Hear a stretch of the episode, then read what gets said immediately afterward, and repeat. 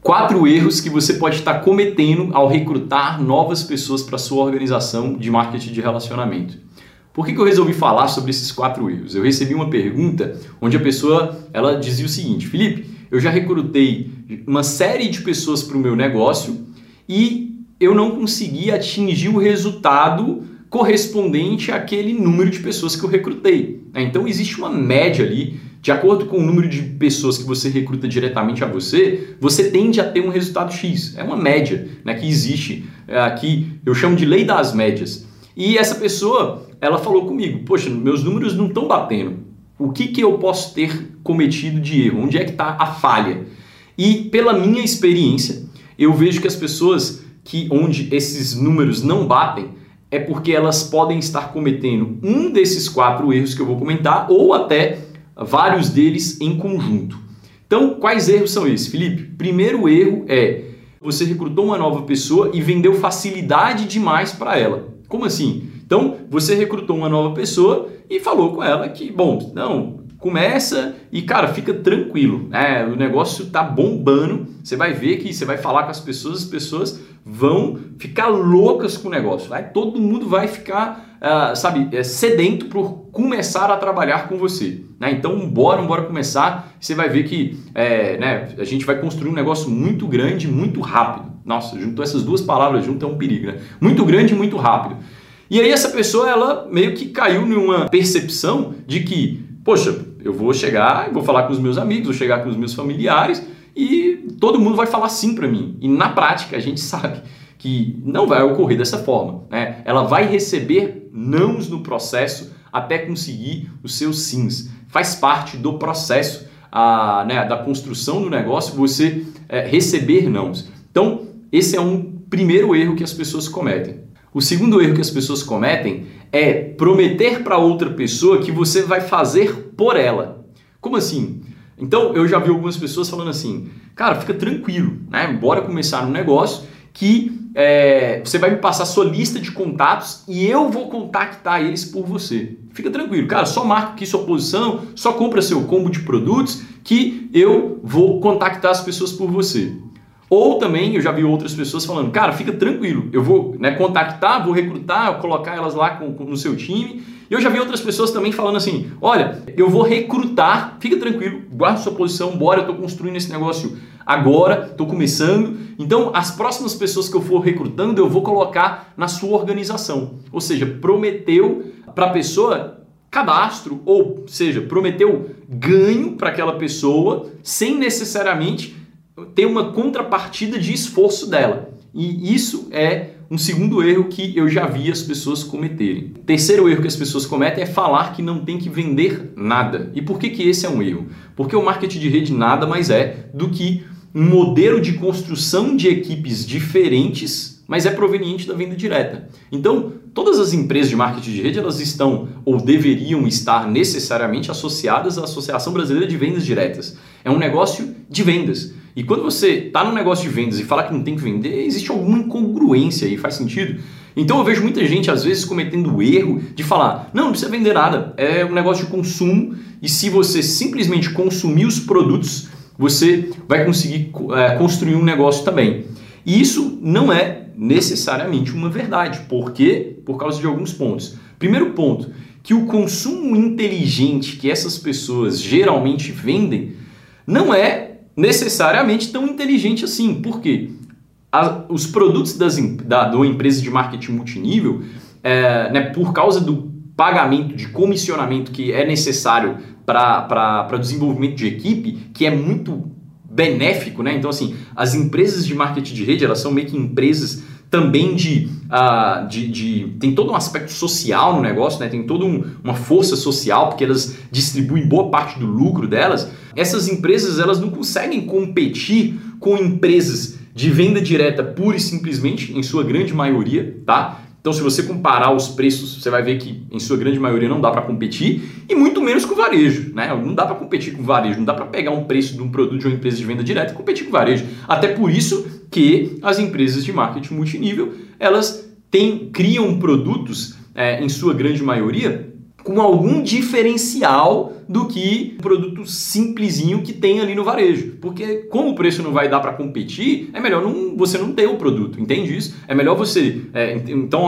ao invés de você ter um creme dental lá, que é um creme dental baratinho, você não vai conseguir nunca chegar naquele preço que tem ali no varejo, você tem um creme dental, mas um creme dental à base de não sei o que, com esse diferencial, com esferas disso, com né, um carvão de. Sabe assim, um monte de, de detalhes que vão fazer é, com que aquele produto é, ele se encaixe em uma classe de produtos que o torne competitivo. Tá? Então, é, quando você fala com a pessoa que é um negócio de consumo, a pessoa ela automaticamente, inevitavelmente, vai associar a, a, a, ao consumo que ela faz no supermercado dela. E aí ela vai se frustrar com o negócio e necessariamente vai parar, porque ela vai começar a comparar. Poxa, por que, que eu pago isso nesse sabonete, nesse gel dental, nisso aí daqui e tal? E voltando, a, as empresas elas têm alguns produtos que são competitivos, até mesmo com empresas de varejo, mas não são todos, né? Até porque essa não é a proposta de valor do negócio de marketing de relacionamento. Essa, a proposta é exatamente ter produtos diferenciados, ter produtos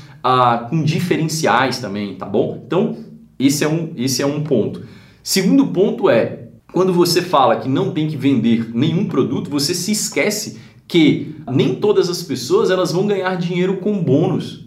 E aí, como é que essas pessoas elas vão se permanecer no negócio? Como é que essas pessoas vão ah, né, ter ganhos com o negócio? Então, como eu já falei do consumo, né, não, não, faz muito sentido. Então, como é que essas pessoas vão ter ganhos com o negócio se ela não vai vender? E eu não vejo sentido você promover que não tem que vender, sendo que é, é um negócio de venda direta. E assim, basicamente, tá? Basicamente, não é que nós estamos procurando vendedores, né? O profissional de marketing de rede, ele não está atrás de vendedores, tá? Ele está atrás também de pessoas que vão vender produtos pura e simplesmente, existem essas pessoas que se associam. Ele está atrás de consumidores, né? Claro.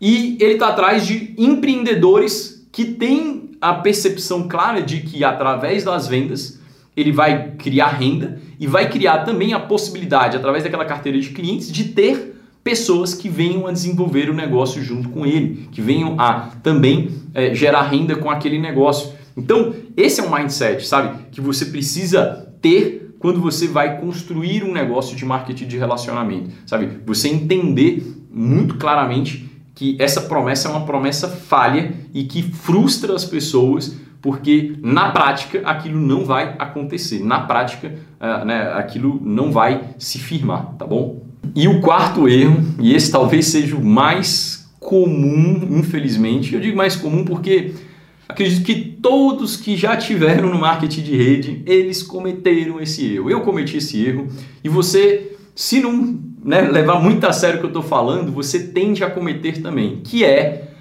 pagar ou facilitar a entrada de pessoas para sua organização. Então, na prática, o que eu estou querendo dizer com isso? Uh, imagine que uh, sua empresa ela trabalha com um combo de produtos lá que custe dois mil reais, tá? E aí a sua empresa é, ela divide esse combo em cinco vezes, ok? E aí você, né, chega e fala o seguinte: não, puxa, mas fica tranquilo, eu vou passar o meu cartão aqui e você me paga em 10. Então o que, que você acabou de fazer? Você criou uma facilidade para a pessoa. Você, é, primeiro que isso na maioria das empresas, e eu acredito que todas, né, isso não é permitido. Né? Isso é uma vantagem indevida. Tá? É, isso, é, é, isso é, você pode ser punido pelo, pela, pelo código de ética da empresa, pela, pelo corporativo, pelo jurídico da empresa ali. Tá? Então, é, mas fora isso, você, que é o pior, né, que às vezes fala, ah, mas não vai ser punido. Tá bom, mas o pior é porque, ah, porque não vou ser bonito porque ninguém vai descobrir, né? Mas o pior não é isso, tá? O pior é que você vai construir um negócio é, onde a pessoa ela acredita que para iniciar tem que ter esse tipo de facilidade para as pessoas que ela vai convidar também. Então é uma cadeia sem fim, pô, que você é, cria uma facilidade para a pessoa e ela começa a, por causa da facilidade que você criou, ela já começa a ver dificuldade em duplicar o negócio como é proposto pela companhia. E aí ela começa a também querer aquela facilidade, porque só daquela forma ela vai conseguir crescer o negócio dela. E na maioria das vezes você faz isso pensando né, ni, ni, na sua primeira geração ou nas pessoas que você tem contato nos seus, nos seus prospectos, mas você se esquece de que no marketing de rede tudo se duplica tudo se duplica. Então, é, né, você acaba é, fazendo algo que a princípio parecia benéfico e só que na duplicação isso se torna extremamente ruim, tá? E o segundo erro nessa questão de facilitar a entrada das pessoas é pagar o combo integralmente para uma pessoa que você vê um potencial, né, naquela pessoa ali. Então, você imagina um amigo seu que é extremamente comunicativo, tem bom relacionamento, e você fala, cara, esse negócio é perfeito para ele. E aí você mostra a pessoa, ela nem dá tanto valor assim pro negócio, como você deu, por exemplo, mas você acredita tanto nela, sem ela mesma acreditar no negócio, que você paga para ela, né, para que ela faça o negócio. Então você bota produtos na mão dela ali, para que ela faça, sabe, faz o cadastro dela e tal. E, cara, isso é um grande erro porque essa pessoa não está enxergando o que você está enxergando. E aí, consequentemente, ela não vai fazer o trabalho que precisa ser feito, tá? E às vezes também, até, sabe, às vezes até, ah, Felipe, mas tem uma pessoa ali que, por exemplo, ah, tem um combo que custa dois mil reais, ela pagou mil e eu paguei mil. Você acha que isso também pode prejudicar a minha média aqui de, de dos números? Eu tenho certeza, não é que eu acho não, tá? Eu tenho certeza que vai, porque, de novo, você facilitou para ela. Você facilitou. E se você facilita, essa, esse, essa facilitação ela tende a duplicar. A pessoa começa a, a ver dificuldade em tudo no processo de duplicação do negócio. Então, não facilite a entrada das pessoas. Ah, a pessoa não tem condições de entrar com um combo maior. É, é, recruta ela com um combo menor, sabe? Mas não facilite, não mexa nesse, né, nesse, nesse direcionamento que já é passado pela companhia. Se a companhia fala, ah, o combo divide em tantas vezes, divide em tantas vezes. Se a companhia fala, ó, oh, a gente trabalha com esses combos, não inventa outro combo, tá? Esse é outro erro que as pessoas cometem também. Inventar combos fora os combos que a companhia já coloca no plano de marketing dela. Então, esses são os quatro erros que as pessoas tendem a cometer na hora que elas estão recrutando pessoas novas para sua organização e que eu, né, gostaria de alertá-lo, alertá-la e que eu espero de verdade, né, que uh, esse vídeo faça sentido para você, que você a partir disso não cometa esses erros, sabe? E se vê alguém cometendo, né, já chama atenção, fala, cara, olha esse vídeo aqui, não cometa esse erro, a gente já sabe onde vai dar, pessoas que têm mais experiência já sabem o que vai acontecer lá na frente. E se esse vídeo fez sentido para você, eu peço que você compartilhe ele com o máximo de pessoas que você conhece. Essa é uma forma de você patrocinar esse vídeo, sabe? Me ajudar a, a promover ele para mais e mais pessoas. As redes sociais elas entendem né, que o vídeo está sendo, uh, que tem um conteúdo de valor quando você clica aí e compartilha com mais e mais pessoas, tá bom? Espero que tenha feito sentido para você. É isso, fica com Deus, valeu e um abração.